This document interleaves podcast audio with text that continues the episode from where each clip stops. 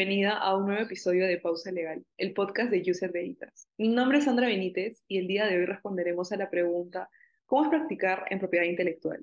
Para ello contamos con la presencia de Enzo Gómez. Gracias por acompañarnos hoy, Enzo. Bienvenido a Pausa Legal. Gracias a ti, Sandra, y a ustedes por la invitación en general.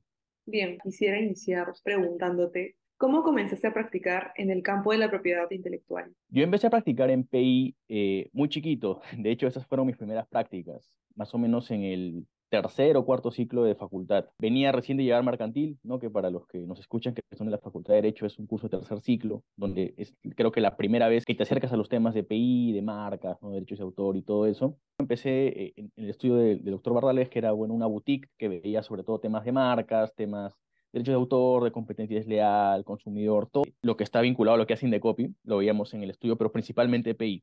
Entonces, nada, así fue como empecé a, practicar y ya con el tiempo fui ganando mucho más cancha en esta área.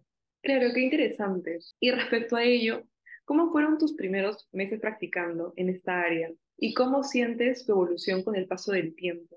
Los primeros meses fueron de bastante aprendizaje. Como todo, porque no solo era, digamos, mi primera vez viendo PI, era mi primera vez practicando, ya hace muchos años en realidad, y fueron nuevos, era, era mucho de aprender, estar todo el día revisando normas que yo de repente no había tenido la oportunidad de ver, porque todavía en ese punto era, como les digo, muy, muy joven en la facultad y todavía no tenía selectivos, digamos, y en marca no es que se vea como que muy a profundidad el tema, pero sí fue muy, fue muy interesante, fue muy retador también, aprendí bastante en sus primeros meses y creo que con el paso del tiempo ya va ganando, como decía, cancha, ¿no? Vas ya entendiendo un poco más cómo funciona la autoridad, digamos, de qué van los encargos que te piden, un poco cuáles son las normas o las cosas que tienes que ir revisando para, para llegar a resultados y ya con el tiempo me fui entendiendo mucho y, mucho más cómodo. Practiqué ahí por lo menos casi dos años, más o menos, antes ya de pasar al sector público fue bastante divertido, aprendí mucho de temas de PI y fue muy enriquecedor en general para mi formación. Claro, yo por lo que mencionas entiendo que fue muy divertido. Y en esa misma línea, ¿qué pendiente para ti que te han asignado ha sido uno de los más divertidos? Tendría seguramente que ver, sobre todo cuando nos tocaba revisar la Gaceta. Sí, o sea, no es, digamos, un pendiente en sí mismo, pero generalmente los estudios que ven PI monitorean la Gaceta, ¿no? monitorean las marcas que se publican, monitorean las cosas que, que se van moviendo y a veces hay que hacer informes para describir ciertas cosas complicadas y tú ves ahí todo lo que hace la gente en el Perú que se le ocurre que puede ser una marca. Dibujitos, este, chifas con nombres de personas, con su cara, cosas que son bien, a veces trambóticas, a veces muy creativas. Era como leer el periódico, muy, eh, entretenido de hacer. Claro, sobre todo teniendo en cuenta la gran creatividad que tenemos todos los peruanos. Por supuesto, por supuesto. ¿Y cuál ha sido el pendiente más complicado que te han asignado?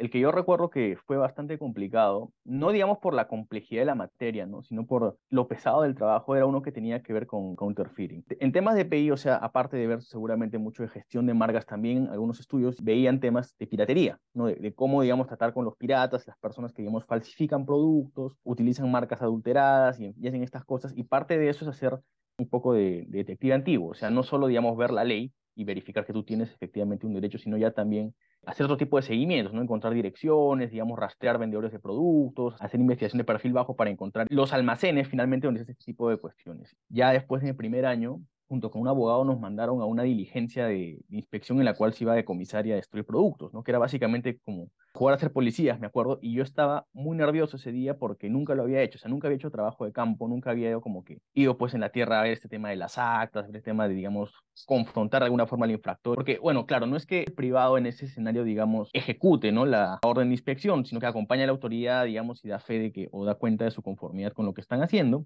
pero igual siempre estás preparado, ¿no? Uno tiene que tener la información a la mano, tiene que hacer seguimientos, tiene que, en fin, verificar bastantes cosas, donde ya, como les digo, el trabajo está vinculado a PI, pero no es tanto PI, ¿no? Y además trabajo de investigación duro, de investigación, digamos, más antigua, eh, y me gustó bastante, me gustó bastante, pero también fue, fue retador porque me acuerdo que estaba nervioso, estaba muy nervioso porque no sabía qué iba a pasar, eh, si iba a ir o no la policía, si iba a haber problemas o no, era bien, eh, es, es contingente, es contingente, pero me sirvió mucho, fue una muy buena experiencia, me sirvió bastante para entender también que me gustaban ese tipo de cosas. En ese momento creo que fue retador y fue, pero también muy, muy entretenido. ¿verdad? Claro, sí. Creo que lo lindo también de ser estudiante de Derecho es saber que no solo te involucras en, digamos, propiedad intelectual en sí, sino también desempeñar otros roles, como mencionas tú, en este caso, investigar más a profundidad. Esa labor la realizas hasta ahora en tus trabajos actuales. Sí, por supuesto. Ahorita yo soy asociado de una firma ya un poco más grande, ¿no? Que es Full Service Y en cualquier escenario, digamos, vinculado al derecho, creo que investigar es muy importante, ¿no? No solo la investigación académica, que es, digamos, el mínimo indispensable, sino también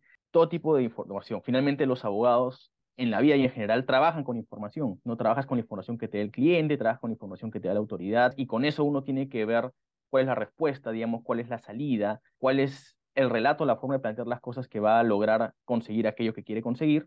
Y es para eso muy importante saber contrastar, saber revisar, saber investigar en el sentido plano de la palabra. Porque eso nos permite ser más sólidos, permite dar respuestas un poco más aterrizadas a la realidad y de repente un poco más efectivas en las cosas que hacemos. Claro, y respecto a estos aspectos que nos han enseñado, en tu caso, ¿qué te hubiera gustado que te enseñaran en la facultad para llegar con más confianza a practicar en propiedad intelectual?